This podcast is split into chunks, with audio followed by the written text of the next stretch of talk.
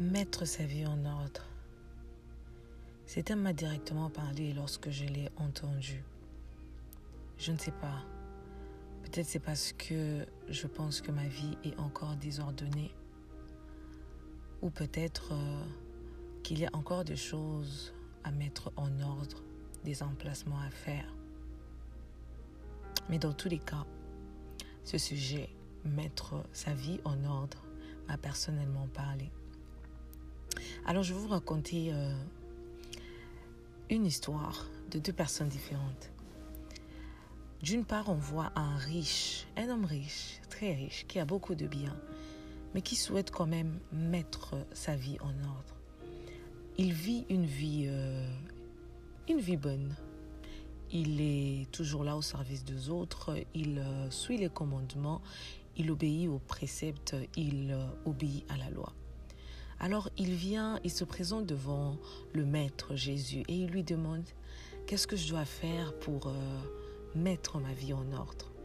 Et Jésus lui dit, voilà ce que tu dois faire. Il lui cite euh, tous les commandements de Moïse. Et l'homme euh, riche, fièrement, il dit à Jésus, je fais déjà toutes ces choses. Pour lui dire, une façon de dire à Jésus, je sais, ma vie elle est déjà en ordre. Parce que tous ces préceptes, tous ces commandements, je les accomplis déjà, je les obéis déjà. Ma vie, elle est déjà ordonnée. Mais Jésus lui dit, ok, d'accord, si tu fais déjà toutes ces choses, il y a encore une. Il lui dit, tu es un homme riche, va et vends tout ce que tu as et donne-le aux pauvres. Directement, l'homme, il s'est senti attristé au-dedans de lui. Il s'est dit, mais comment, comment il peut me demander une telle chose? Moi qui ai beaucoup de biens, qui ai tellement de richesses, comment il peut me demander simplement de vendre mes biens pour les donner aux pauvres? Et l'homme, il s'est senti attristé au-dedans de lui parce qu'il a vu quelque chose qu'il ne pouvait pas faire. Il a, il s'est dit simplement que ma vie, elle est peut-être redonnée, mais il y a ce, ces, ces, petits arrangements-là que je ne peux pas faire. Vous savez, c'est parce qu'on a tendance à croire qu'on est déjà un peu bien qu'on pense qu'on n'a pas besoin de changement. C'est lorsqu'on pense que notre vie est ordonnée qu'on s'est dit que euh, non, voilà, je n'ai, je n'ai, je n'ai plus besoin euh, de, de mettre de l'ordre dans, dans ma vie, dans ma maison, dans, dans la façon dont je fais les choses parce que voilà, je vis déjà une, une vie assez, euh, assez bonne. Mais vous savez, je vais vous dire un truc. Pour mettre sa vie en ordre, il ne faut pas être simplement euh, prêt à mettre des mauvaises choses dehors, des choses sales, les poubelles dehors, mais parfois aussi de mettre des bonnes choses dont on n'a pas besoin dehors. Un peu comme cet homme, Jésus avait vu que son cœur, il était trop attaché encore à ses richesses. Ici, il n'est pas question d'être riche, loin de là, mais simplement aux choses auxquelles le cœur est attaché. Jésus avait vu que cet homme, son cœur, il était beaucoup attaché à ses biens.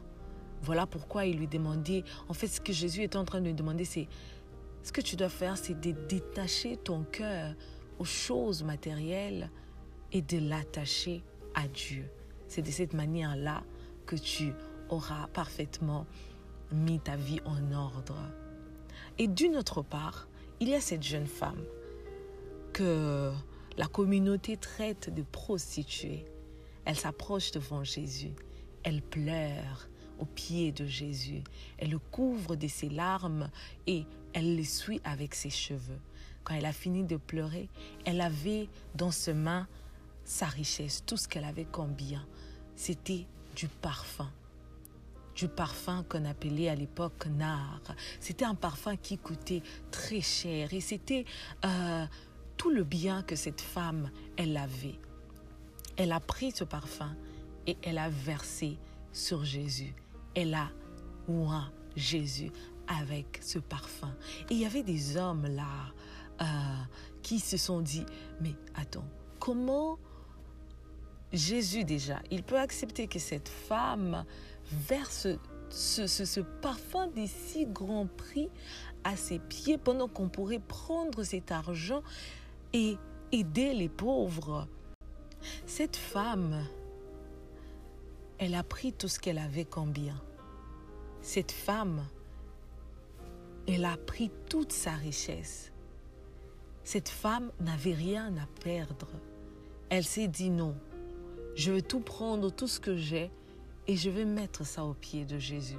Qu'importe ce qui va m'arriver demain, tout ce que moi je veux, c'est mettre ma vie en ordre. Remarquez que cette femme, c'était une femme pécheresse, c'était une femme prostituée. Mais elle a quand même pris tout ce qu'elle avait parce qu'elle avait le désir de mettre sa vie en ordre. Elle était prête à tout pour mettre sa vie en ordre. Voilà la différence entre le deux scénarios. Voilà la différence entre le, les deux personnes. D'une part, il y a cet homme riche qui n'est pas prêt à tout abandonner pour mettre sa vie en ordre. D'autre part, il y a cette femme pécheresse et prostituée qui est prêt à tout perdre pour mettre sa vie en ordre. Pour mettre sa vie en ordre, il faut être prêt à faire des sacrifices, pas comme on le veut nécessairement, mais comme Dieu nous le demande de faire. Quand on parle de mettre euh, sa vie en ordre, on sait tout ce qu'on doit faire, mais on ne le fait pas. Mais on continue de croire quand même que les choses vont changer. Eh bien non, elles ne changeront pas. Tant que toi-même, tu ne décides pas de faire des choses intentionnellement. Parlons un peu de comment mettre sa vie en ordre. Le premier point que je vais citer, c'est reconnaître qu'on a tort. Celui qui ne croit pas qu'il a tort ne pense pas qu'il doit changer. Tu dois reconnaître d'abord que il y a quelque chose qui ne va pas, il y a quelque chose qui ne marche pas. Tu dois regarder dans ta vie et cibler les endroits euh, où il y a encore de choses à changer, où tu sais que non, là je dois changer les choses, là je dois mettre ma vie en ordre, là j'ai tort. Reconnaître qu'on a tort, c'est de cette manière-là qu'on commence le processus de mettre sa vie en ordre. Le deuxième point, c'est reconnaître qu'on a besoin d'aide. Bien-aimé, très chère sœur, des fois tu as simplement besoin de l'intervention de quelqu'un d'autre. Tu n'arrives pas à pardonner, tu n'arrives pas à dealer avec cette situation. Reconnais simplement que tu as besoin d'aide. Tu es peut-être en train de passer pendant un moment difficile, une dépression peut-être, ou simplement un péché que tu n'arrives pas à abandonner. Tout seul, tu as essayé, mais tu n'y es pas arrivé.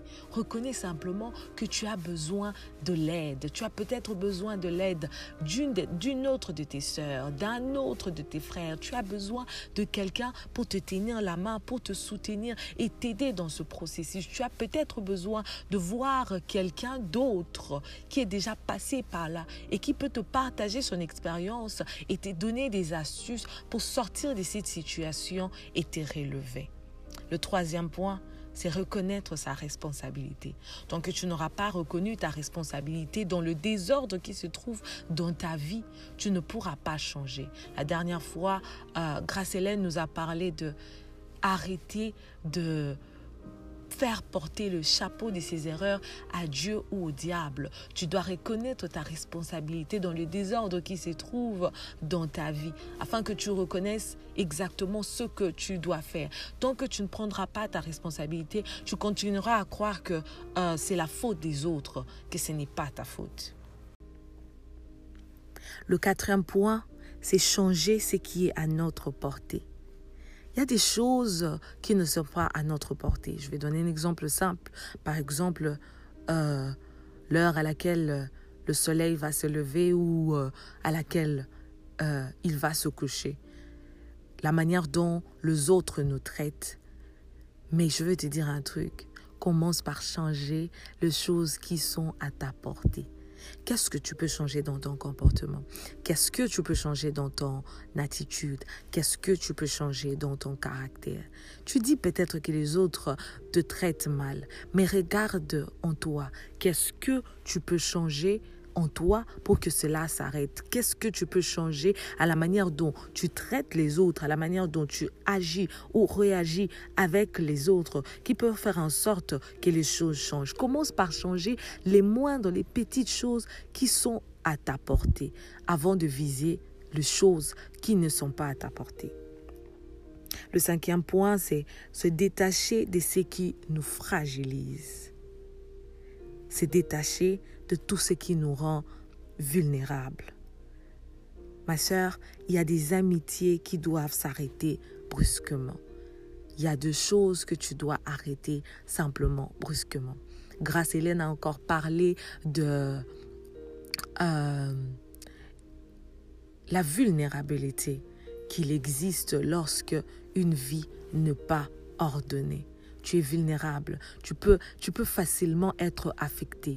Détache-toi des habitudes qui te fragilisent. Le sixième point et le dernier, être rédévable à quelqu'un.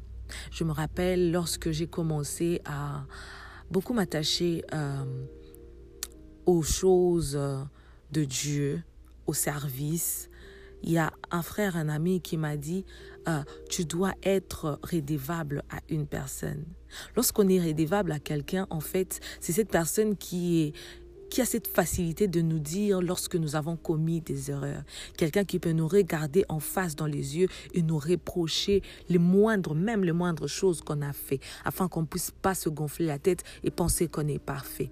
Quelqu'un envers qui on est rédévable. Cette personne nous aide en fait de ne pas commettre des erreurs ou de ne pas simplement les répéter. Cette personne nous reproche et nous réprimande. Et grâce à ces réprimandes, ça nous aide à grandir. Grâce à ces réprimandes, ça nous aide à mettre notre vie en ordre et la garder de cette manière-là. Cette personne, généralement, ce sont les aînés, de personnes qui sont déjà passées par quoi on est en train de passer, qui ont de l'expérience, qui ont peut-être déjà commis des erreurs qu'on a commis et qui peuvent nous dire fais attention, là tu risques de tomber.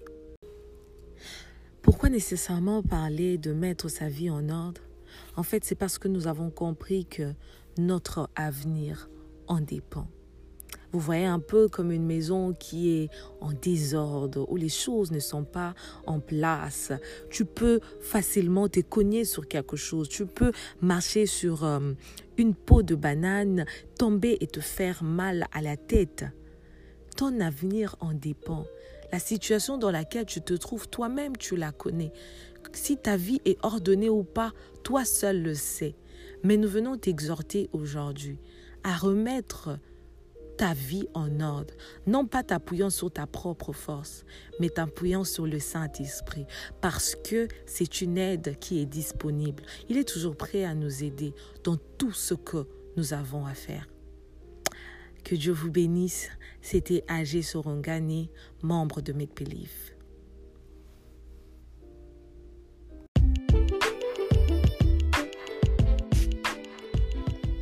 As-tu été béni par ce partage? Et désires-tu en savoir un peu plus sur Make Believe et ne plus rien rater? C'est simple. Rejoins-nous sur nos différentes plateformes Instagram, Facebook et Twitter en tapant Make Believe-du-8 TRP ou encore par mail à makebelieve.trp@gmail.com. Reste connecté et ensemble, dévoilons le vrai toi.